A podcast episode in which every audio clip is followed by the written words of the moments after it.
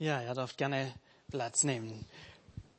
Ja, es ist die Zeit für der Fußball-WM. Am Donnerstag ging es so richtig los und ich weiß nicht so, ob ihr auch schon so ein bisschen in Fußballfieber seid. Wie sieht es aus? Wahrscheinlich, es braucht meistens so ein bisschen, bis es richtig losgeht, bis vielleicht ein, zwei Deutschlandspiele schon gelaufen sind. Man sieht, okay, die schlagen sich doch ganz ordentlich. Wir haben gute Chance, uns fürs Achtelfinale zu qualifizieren. Und wenn es dann so ein Stück weit weitergeht, ähm, wir werden uns die nächsten vier Wochen mit dem Thema Fußball beschäftigen. Nicht nur mit Fußball, sondern äh, mit dem, was es mit unserem Glaubensleben auch zu tun hat. Da gibt es eine Menge interessanter Parallelen. Und das Gute daran ist, wenn man unter der Woche Fußball sieht, dann wird man automatisch immer wieder dran erinnert an das ein oder andere aus der Predigt. Und so glaube ich, dass man da, ähm, ja, dass es vielleicht besser hängen bleibt, wie wenn man einfach nur sonst eine Predigtreihe am Laufen hätte. Wenn man beispielsweise eine Predigtreihe hat über äh, Verkehrszeichen und zum Beispiel über ein Stoppschild, ich glaube, das macht was, wenn man dann irgendwie ein Stoppschild im Straßenverkehr kommt, oder? Man wird wieder dran erinnert und ich glaube, ganz ähnlich ist es auch beim Fußball. Und ich glaube, die meisten von euch werden doch in den nächsten Wochen das eine oder andere Deutschlandspiel, zumindest die Deutschlandspiele mitverfolgen. Und ja, ich möchte euch nochmal so dran erinnern, hey, wir sind Weltmeister. Jawohl, wir sind wirklich, nach wie vor sind wir die Weltmeister. Und äh, mal schauen, ob wir den Titel äh, verteidigen können. So als kleine Erinnerung, die letzte WM vor vier Jahren, wir haben 1 zu 0 gegen Argentinien im Finale gewonnen. Vielleicht ist es euch gar nicht mehr so bewusst, aber das Halbfinale, das wissen wir doch noch. Vielleicht können jetzt irgendwelche Notfallseelsorger nochmal sich gegen unsere Brasilianer hier setzen. Äh, ich möchte in euch noch mal ein paar schöne Fußballgefühle hochkommen lassen und wir schauen noch mal da rein, wie das damals vor vier Jahren war. Film ab.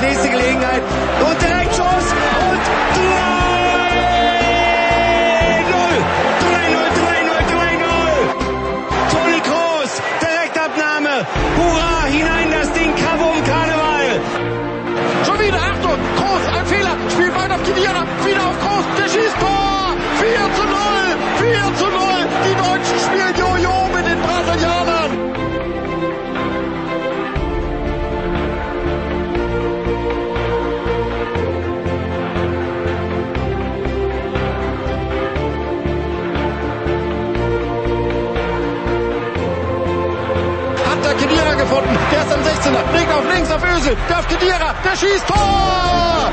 Der schießt Tor! 5 zu 0! Ich fasse es nicht, ich fasse nicht, was ich hier gerade sehe.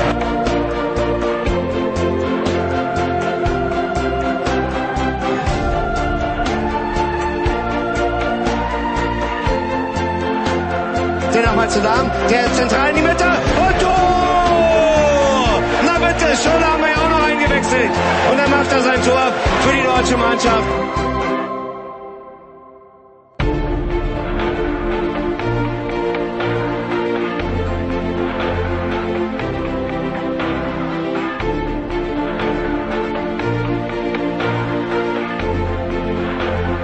An der linken Eckfahrt direkt weiterleitet. In den 16er. Auf Schweinsteiger. Tor! Tor! Schürle ist es gewesen. Der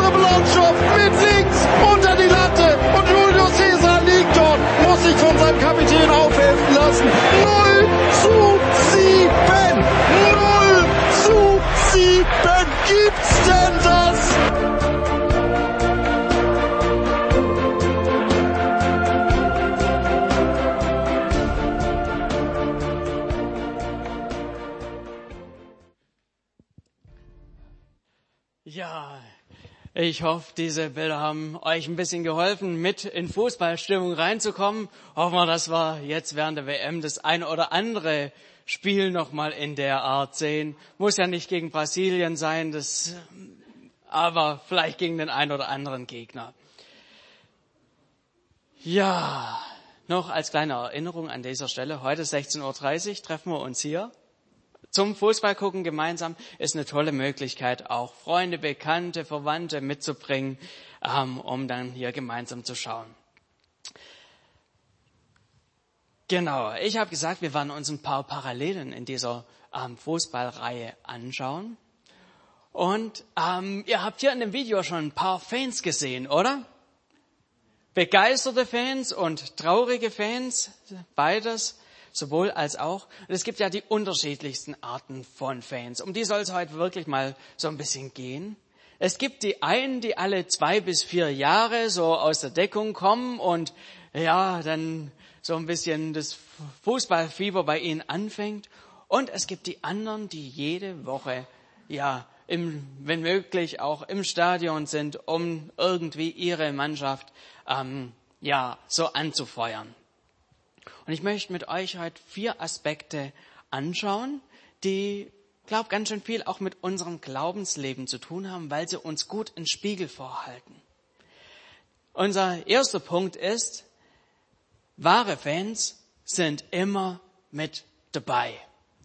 Die sind bereit, dorthin zu reisen, wo ihre Mannschaft gerade spielt oder zumindest sich Zeit zu nehmen, irgendwo vielleicht hingehen, in Gemeinschaft Fußball zu schauen und sie lassen sich das durchaus was kosten. Zeit, nehmen sich da ja einen Samstagnachmittag oder wann auch immer Zeit dafür, geben Geld dafür aus, für Tickets, Trikots und so weiter. Und sie sind auch mit ihren Emotionen mit dabei. Das Ganze hat in ihrem Leben eine ordentliche Priorität. Und da möchte ich uns einfach mal so auch fragen, wenn ihr so die Fans seht, ähm, wie sieht's da eigentlich mit unserem Glauben aus? Sind wir da auch so wie die richtigen Fans unterwegs, die jede Woche ja Vollgas geben und ja sich schon unter der Woche drauf freuen, dass sie am Samstag endlich wieder ein Spiel gucken können? Oder sind wir vielleicht hier und da eher wie so die Gelegenheitsfans, die ja von Zeit zu Zeit wieder anfangen, ja, mehr für den Fußball zu brennen und es dann wieder abflaut? Haben wir einen Dauer, ja, so einen leidenschaftlichen Dauerglauben oder ist es bei uns nicht manchmal auch so, dass der Glaube wieder auf Sparflamme läuft, wo der irgendwie nicht so die Priorität hat? Nur vielleicht zu besonderen Situationen wieder an Bedeutung gewinnt? Und wie viel sind wir in unserem Glaubensleben denn bereit, so reinzugeben? Sind wir eher so wie neutrale Zuschauer oder sind wir mit ganzem Herzen dabei? Jesus, es ist keinesfalls egal, wie unser Glaubensleben so läuft. Er hat Vorstellungen, wie unser Glaubensleben sein soll. Und ich möchte mit euch da einfach mal reinschauen. In Lukas 9, Vers 23, da spricht er seine, ja, die Leute, die um ihn rum sind, an und er fordert die Leute heraus. Da sprach er zu allen, wer mir folgen will, der verleugne sich selbst und nehme sein Kreuz auf sich täglich und folge mir nach. Jesus sagt nicht, ach, es ist nett, wenn du hin und wieder einfach mal, ja, mit dabei bist und wenn du einfach mal, ja, mir so ein bisschen einfach das mitkriegst, was ich so mache und dann wieder weg bist, sondern er fordert hier richtig heraus. Er sagt, hey, wenn du die Sache ernst meinst, wenn du mir nachfolgen willst, dann gibt es drei Dinge, die du tun solltest, die eine Voraussetzung dafür sind, dass eine Beziehung zwischen dir und mir richtig funktioniert. Diese drei Punkte, die wir hier in diesem Vers lesen, sind erstens, man soll sich selbst verleugnen. Es ist ein schwieriges Thema in der heutigen Zeit. Es bedeutet so viel wie seine eigene Rechte abtreten. Dass nicht mehr ich im Mittelpunkt stehe, dass nicht mehr ich Dreh- und Angelpunkt bin, nicht mehr mein Ego im Mittelpunkt steht, sondern dass ich es abtrete, dass ich den Thron in meinem Leben räume und ihn Jesus überlasse. So eine zweite Voraussetzung, die Jesus hier so nennt für, ja, ähm, ihm nachzufolgen ist, dass wir täglich unser Kreuz auf uns nehmen sollen. Wir sollen bereit sein, einen Preis zu bezahlen, auch wenn wir aufgrund unseres Glaubens Nachteile im Leben haben, da sollen wir täglich bereit sein, auf uns zu nehmen. Das gehört für Jesus mit dazu, wenn wir ihm nachfolgen. Und dann sagt er noch so einen dritten äh, Punkt, wir sollen ihm nachfolgen. Und dieses Wort, was hier so ähm, im Griechischen steht, heißt akoloteo und es bedeutet so viel wie ihn begleiten und oder sein Jünger sein. Und im Griechischen ist es interessant, da kann man an grammatikalischen Formen Dinge erkennen, auf welche Art und Weise Dinge äh, geschehen sollen. Und hier im griechischen Text kann man klar sehen, das ist nicht nur eine einmalige Sache, sondern das ist wirklich eine dauerhafte Sache, diesem Jesus nachzufolgen. Das ist nicht eine Entscheidung, die wir einmal treffen und die Sache läuft dann schon irgendwie, sondern es ist etwas, was dauerhaft in unserem Leben, ja, praktiziert sein will, dass wir Jesus nachfolgen, dass wir ihn begleiten, dass wir ihm hinterher sind, seine Jünger sind. Daraus wird doch ganz deutlich, Jesus nachzufolgen ist eine andere Sache, als nur so ein Gelegenheitsfan zu sein. Das ist was ganz anderes, als nur, ja, so alle zwei oder vier Jahre mal so einen Höhepunkt zu erleben und zwischendrin das Ganze so ein bisschen, ja, abflauen zu lassen. Sondern Jesus hat klare Vorstellungen. Er wünscht sich, dass wir viel mehr sind wie solche, ja, richtigen Fans, die dauerhaft mit dem Thema Fußball unterwegs sind, die dafür brennen, das wünscht er sich, dass das in unserem Leben eine Kontinuität hat und eine Ernsthaftigkeit hat und nicht nur irgendwie was ist für besondere Anlässe. Soweit einfach mal so zu diesem ersten Punkt. Fans sind immer mit dabei, die wahren Fans. Ein zweiter Punkt, den ich so bei den Fans sehe, ist, Fans kennen die Spieler beim Namen. So richtige Fans, wenn ihr euch die vorstellt, die, die kennen sofort den Kader so auswendig und wissen, äh, wer auf welcher Position spielt, wer welche Stärken hat, wissen oft, wen könnte man jetzt noch in der letzten Viertelstunde noch einwechseln, so als Joker, wenn wir doch noch ein Tor brauchen, oder wen könnte man, wenn jemand verletzt wird, schnell einwechseln die kennen den Kader von den 23 ja, Nationalspieler, die wir jetzt bei der WM dabei haben, Trainer, Co-Trainer und so weiter. Sie wissen auch, wie es dem einzelnen Spieler aktuell so geht. Sie verfolgen das genau Sag mal, wer, welcher Spieler ist denn gerade ja verletzt oder fällt gerade aus oder wer ist gerade in Topform? Und ich glaube, da können uns die Fans so manches Mal auch ein Vorbild sein. Ich möchte auch dich und mich einfach so fragen, wer sind vielleicht in der Gemeinde so deine äh, 25 Leute, die du richtig gut kennst, bei denen du einfach Bescheid weißt, wo ihre Stärken sind, wo vielleicht auch ihre Schwächen sind. Hast du so einfach rings um dich rum 25 Leute, wo du Bescheid weißt? Siehst du vielleicht ähm, Leute um dich herum, wo du denkst, Mensch, diese Person wäre doch für die Gemeinde noch ein richtig toller Joker. Gibt's jemand, wo du denkst, Mensch, der sitzt momentan auf der Ersatzbank und es wäre doch super, wenn der mit ins Spiel kommen würde. Wer sind deine 25 Leute, die du so insgesamt vielleicht so vor dir siehst, die du anfeuerst? Gibt es so Leute, wo du denkst, okay, den und den, den habe ich im Blick. Das sind Leute, die mir wichtig sind. Die will ich motivieren, die will ich anfeuern die will ich vielleicht auch mal ermutigen. Hey, äh, du, du kannst es gut machen. Trau dich, geh voran. Ich glaube, das ist was, was wir wirklich, ja, auch als Gemeinde, als eine wichtige Kultur ist, dass wir uns gegenseitig sehen, gegenseitig Stärken voneinander sehen, vielleicht auch, wie, wie soll ich sagen, äh, ich glaube, bei so einer Mannschaft ist es manchmal auch so, dass der ein oder andere Spieler mal auf den Trainer zugeht und sagt, hey, ich glaube, der, der ist jetzt soweit. Der, der, der, ist nicht mehr für die Ersatzbank. Der muss mal wieder ran. Das tut ihm gut. Und vielleicht ist es auch in der Gemeinde so, dass wir einfach hin und wieder uns gegenseitig da auch so anstupsen müssen und sagen können, hey, ich sehe da Riesenpotenzial in der Person. Da müssen wir schauen, wie die wirklich wieder voll ins Spiel kommt oder wie die vielleicht noch in eine andere Position kommen kann, damit sie wirklich hier was gemeinsam mit uns bewegt. Das Fan-Dasein hat hier aber auch eine entscheidende Lücke. Die Fans, die kennen die Spieler, die Fans, die wissen um den Trainer, aber das Dumme ist, andersrum ist es nicht der Fall.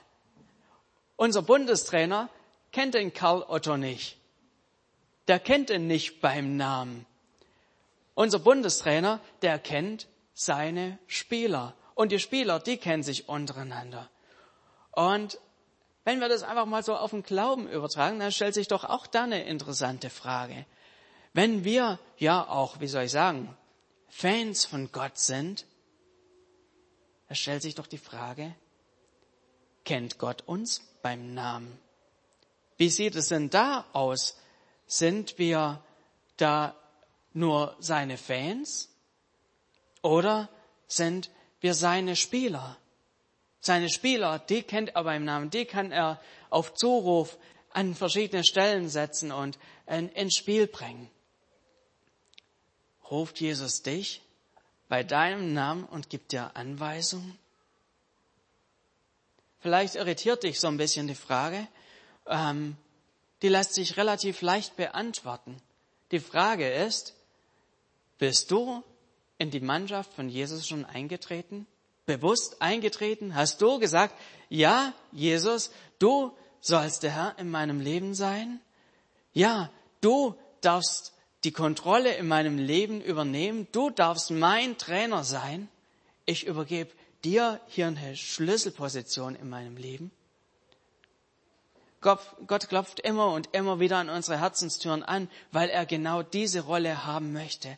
Er möchte nicht nur irgendwie wie, wie so ein Bundestrainer sein und irgendwie angejubelt und ähm, angespornt werden, sondern er möchte dein und mein ganz persönlicher Trainer sein.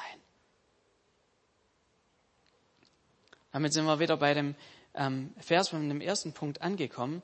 Ähm, wo es heißt, ähm, wer mir folgen will, der verleugne sich selbst und nehme sein Kreuz auf sich täglich und folge mir nach. Die Frage ist, sind wir da unterwegs oder ähm, ja, ist er dein und mein Trainer? Oder bist du noch dein eigener Trainer, der das ähm, Sagen über das eigene Leben hat? Jesus will dich auf seinen Platz stellen. Er möchte wirklich die Kontrolle über unser Leben haben. Und er möchte nicht nur, dass wir irgendwie seine Fans sind. Er möchte, dass wir seine Mitspieler sind. Soweit einfach mal zu dem zweiten Punkt, zum Thema ähm, Fans kennen ihre Spieler beim Namen, aber wir sollen mehr sein als nur Fans. Wir sollen wirklich auch die Spieler sein und Gott unser Trainer. So einen dritten Punkt, den ich bei den Fans so gefunden habe, ähm, wo ich auch so ein paar Fragen an uns habe, ist, Fans wissen es besser. Ist es nicht so? Kennt ihr das? Der Bundestrainer, ähm, der stellt so seinen Kader zusammen und wir wissen genau besser, äh, wer da noch alles hätte rein sollen oder wer noch nicht so weit war. Oder wenn es dann eine Aufstellung für ein Spiel gibt oder eine Situation kurz, kurz vor Schluss und man noch einen Mann bringen kann, wir wissen doch da meistens ganz gut Bescheid als Fans, haben so das Gefühl, wir haben von außen da einen objektiven Blick und könnten da ganz gute Entscheidungen treffen. Auch hier möchte ich mal zu unserem Glauben so die, ja, einen Faden rüberziehen. In Lukas 18 und 19 gibt's eine, auch so eine Situation, wo Jesus in Jericho war. Er hat einen Blinden geheilt und das ganze Volk ist begeistert. Da heißt es in Lukas 18, Vers 43, und alles Volk, das es sah, lobte Gott. Das ist doch ein bisschen vergleichbar wie bei so einem Sieg im Fußballstadion. Die Leute sind begeistert. Wow, es ist geschafft. Wow, wir sind äh, einen ganz großen Applaus ähm, und ähm, sind begeistert. Kommen vielleicht hier so in ja Fangesänge hier rein. Jesus, Jesus und so weiter. Aber es ist auch so eine typische Szene für uns Menschen. Wir sind begeistert und sieben Verse später kippt schon die Stimmung. Jesus geht nämlich auf Zachäus, den Zolleinnehmer, zu. Er lädt sich bei ihm zu Hause ein und er setzt sich mit Zachäus zusammen, diesem korrupten Staatsdiener. Und das Volk ist absolut alles andere als damit einverstanden. Da heißt es in Lukas 19, Vers 7, da sie das sahen, murrten sie alle und sprachen, bei einem Sünder ist er eingekehrt. Wir Menschen sind doch wirklich so ein bisschen, ja, wie eben auch beim Fußball. In der einen, Im einen Moment sind wir hell begeistert und im nächsten Moment meinen wir es besser zu wissen und bringen das zum Ausdruck. Beim Fußball genauso wie in Glaubensdingen. Hier war so eine Situation. Die Menschen sind auf der einen Seite begeistert und im nächsten Moment meinen sie, sie wissen es besser wie Jesus. Geht es uns in unserem Glaubensleben nicht auch manchmal so? Wir haben eine tolle Situation in unserem Leben. Gott tut irgendwas in unserem Leben, was uns ja begeistert werden lässt. Wir sind begeistert, jubeln Jesus zu und im nächsten Moment sind wir nicht mehr so einverstanden mit den Umständen, mit Dingen, die Gott gerade zulässt. Wir meinen, wir wissen es besser. Wir haben das Gefühl, Gott macht gerade einen großen Fehler in unserem Leben. Vielleicht bist du momentan in so einer Lebenssituation und dir du kämpfst gerade so mit Gott und denkst, Gott, du machst hier gerade mal ein paar richtig dicke Fehler. Du greifst hier nicht ein, du müsstest schon längst eingreifen. Und ich möchte dich hier an dieser Stelle ermutigen. Oft müssen wir doch im Fußball im Nachhinein sehen, die Entscheidung war gar nicht so schlecht und ja, wenn wir einfach mal so an die letzte WM zurückdenken, der Bundestrainer, der hat wirklich recht gehabt. Aber um wie viel mehr ist es doch auch in unserem Leben so, dass Gott uns einfach durch und durch kennt, unsere Lebenssituation kennt und gute Gedanken mit uns hat. Ich möchte mit euch da Jesaja 55 anschauen. Da heißt es sehr klar ab Vers 8. Ein ganz bekannter Vers oder bekannte Verse. Denn meine Gedanken sind nicht eure Gedanken und eure Wege sind nicht meine Wege, spricht der Herr. Sondern so viel der Himmel höher ist als die Erde, so sind auch meine Wege höher als eure Wege und meine Gedanken als eure Gedanken. Denn gleich wie der Regen und Schnee vom Himmel fällt und nicht wieder dahin zurückkehrt, sondern feuchtet die Erde und macht sie fruchtbar und lässt wachsen, dass sie gibt Samen zu säen und Brot zu essen, so soll das Wort, das aus meinem Mund geht, auch sein. Es wird nicht wieder leer zu mir zurückkommen, sondern wird tun, was mir gefällt, und ihm wird gelingen, wozu ich es sende. Das ist doch eine Aussage. Wir haben allmächtigen Gott, der die Dinge unter Kontrolle hat. Wir haben manchmal so unsere Vorstellung, wie Dinge sein sollten. Wir haben, ja, unsere Sicht und mein, so und so soll es laufen. Aber hier haben wir eine klare Zusage. Gottes Gedanken sind höher als unsere Gedanken. Und es ist hier an der Stelle immer wieder wichtig, dass wir Gott neu vertrauen, ihm zutrauen, dass er gute Entscheidungen für uns trifft. Dass wir ihm vertrauen können, dass er uns führt, dass er uns leitet, dass die Dinge, die er tut, eine Richtigkeit haben. Da möchte ich euch wirklich auch ermutigen, wenn ihr momentan in so einer Situation drinsteckt, wo ihr am Zweifeln seid, wo ihr am Kämpfen seid, vertraut darauf, dass Gott gute Pläne mit eurem Leben vorhat. Soweit zum Punkt, dass die Fans alles besser wissen. Und so ein letzter Punkt, den ich für heute so mit dabei habe, ist, Fans bringen sich in Position. Ja, ist es nicht so?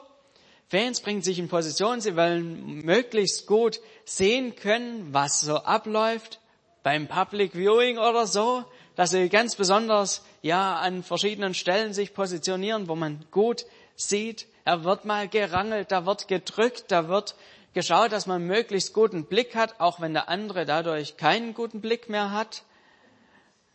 Man versucht vielleicht sogar noch an eine entsprechende Stelle zu kommen, wenn das Fernsehen da ist, dass man als Fan noch in irgendwie dann im Fernsehen kommt, dass man gefilmt wird. Es ist nicht so. Diese Bilder, die sehen wir doch immer wieder. Und auch hier haben wir so im Gegenzug die Spieler. Klar, auch die wollen sich alle von ihrer besten Seite zeigen. Alles andere wäre ja natürlich auch unnatürlich, wenn die nicht versuchen würden, ähm, ja auch ihre ja guten, ihre Fähigkeiten zu, ähm, zu zeigen. Aber der Unterschied zwischen den Fans und den Spielern ist die, dass der Spieler seine Verantwortung an den Trainer abgegeben hat. Er gibt dem Trainer die Möglichkeit, ihn zu positionieren. Auch wenn es vielleicht mal nicht auf der Lieblingsposition ist. Die Fans, ähm, die versuchen sich selber in Position zu bringen, aber die Spieler, die halten es auch aus, wenn sie mal eine Zeit lang auf der Bank sind, wenn sie ausgewechselt werden oder ja erst spät eingewechselt werden. All das lässt ein Spieler über sich ergehen und trägt trotzdem sein Bestes zur Mannschaft bei, ist jederzeit einsatzbereit. Auch ich glaube, hier können uns Fan und Spieler ja einen guten Spiegel vorhalten. Wie sind wir denn charakterlich ausgerichtet? Sind wir wie so Fans, die versuchen, möglichst in die erste Reihe zu kommen, alle anderen zur Seite zu schieben, um möglichst selber an einer guten Stelle zu sein? Oder sind wir wie Spieler, die sich einfach von Gott an bestimmte Stellen setzen lassen? Die Bibel spricht sehr klar davon, dass unser Leben eine Veränderung an dem Punkt haben soll.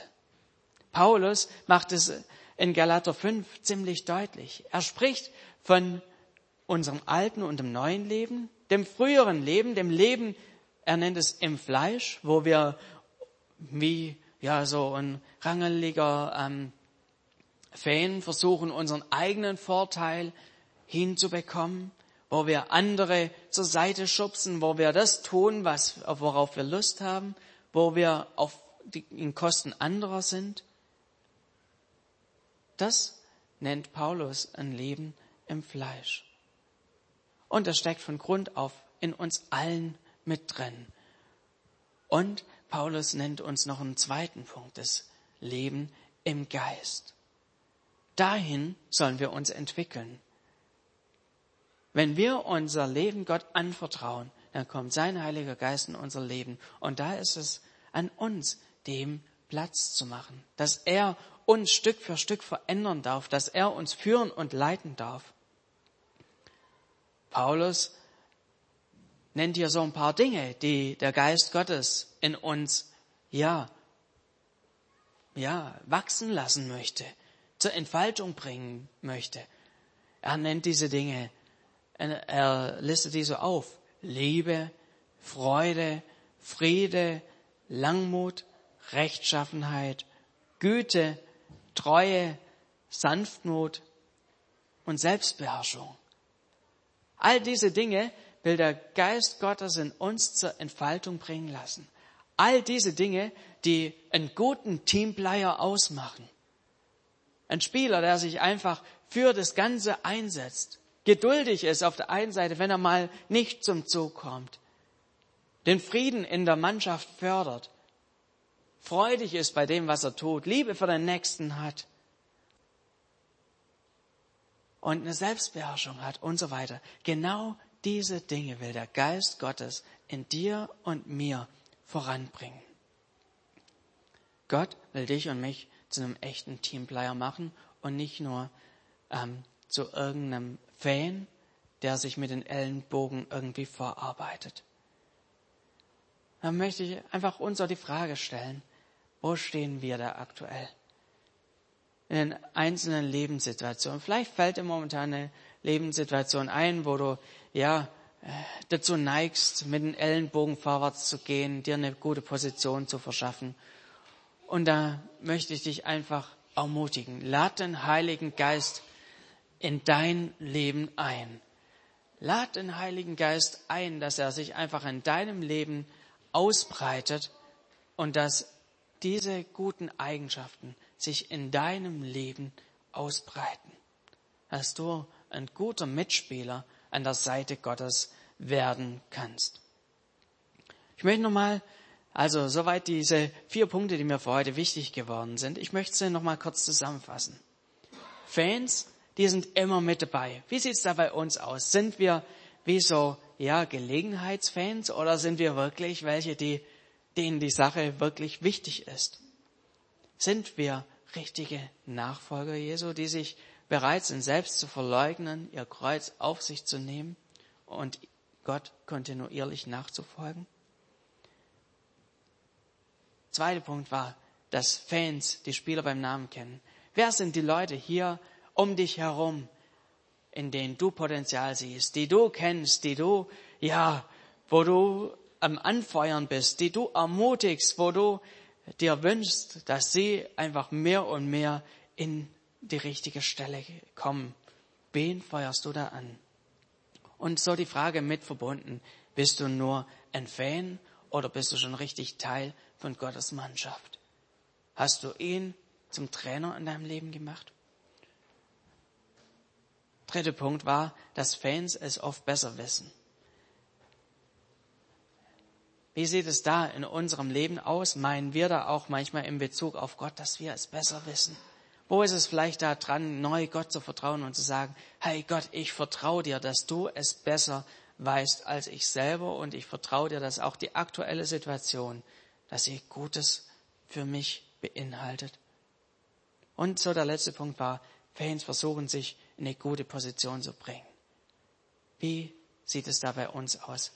Sind wir da, ja, eigensüchtig oder nehmen wir uns da wirklich, sind wir wie so Spieler? Wie sind wir? sind wir eigensüchtig oder komm her. Komm.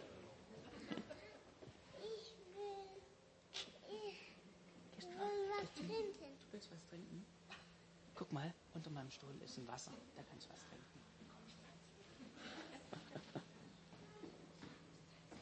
Die Ute gibt dir was.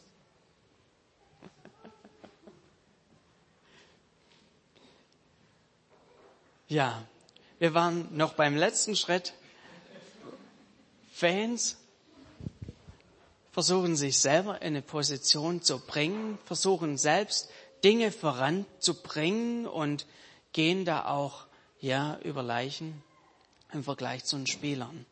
Spieler sind bereit, sich einordnen zu lassen, haben ihren Charakter sich von Gott ja auch ein Stück weit schleifen lassen. Wo hat der Heilige Geist in deinem Leben Platz, sich auszubreiten? Ich möchte dich da wirklich fragen, was ist dein nächster Schritt? Es ist vielleicht dran, Jesus als Trainer im Leben anzunehmen, ihm neu ernsthaft nachzufolgen, seine Führung in deinem Leben neu zu akzeptieren oder einen Heiligen Geist einzuladen, dass er sich in deinem Leben weiter breit macht? Was ist dein nächster Schritt?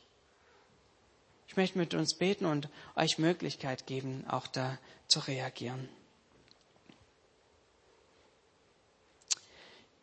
Jesus, dein Wort ist voll mit ähm, Dingen, die uns einen Spiegel vorhalten, die uns ja näher zu dir bringen wollen. Und Jesus, das ist wirklich unser Wunsch, dass wir dir immer näher kommen. Dass wir ja, Dinge, die in unserem Leben sind, aus deiner Sicht sehen können und dass wir sie Stück für Stück verändern mit der Hilfe von dem Heiligen Geist, dass wir dir näher kommen, dass wir erleben können, wie du unser guter Trainer bist und wir weit mehr sind als nur irgendwie ja deine Fans, sondern dass wir wirklich Teil deiner Mannschaft sind. Jesus, das ist unser Wunsch. Gebrauche du uns. Vater, du siehst, wo jeder Einzelne steht. Hilf uns, den nächsten Schritt zu gehen. Hilf uns, mit dir unterwegs zu sein. Jesus, es geht hier wirklich um dich, es geht um dein Reich. Führ du uns einfach zum nächsten Schritt. Wir wollen wirklich Teil deines Teams sein. Amen.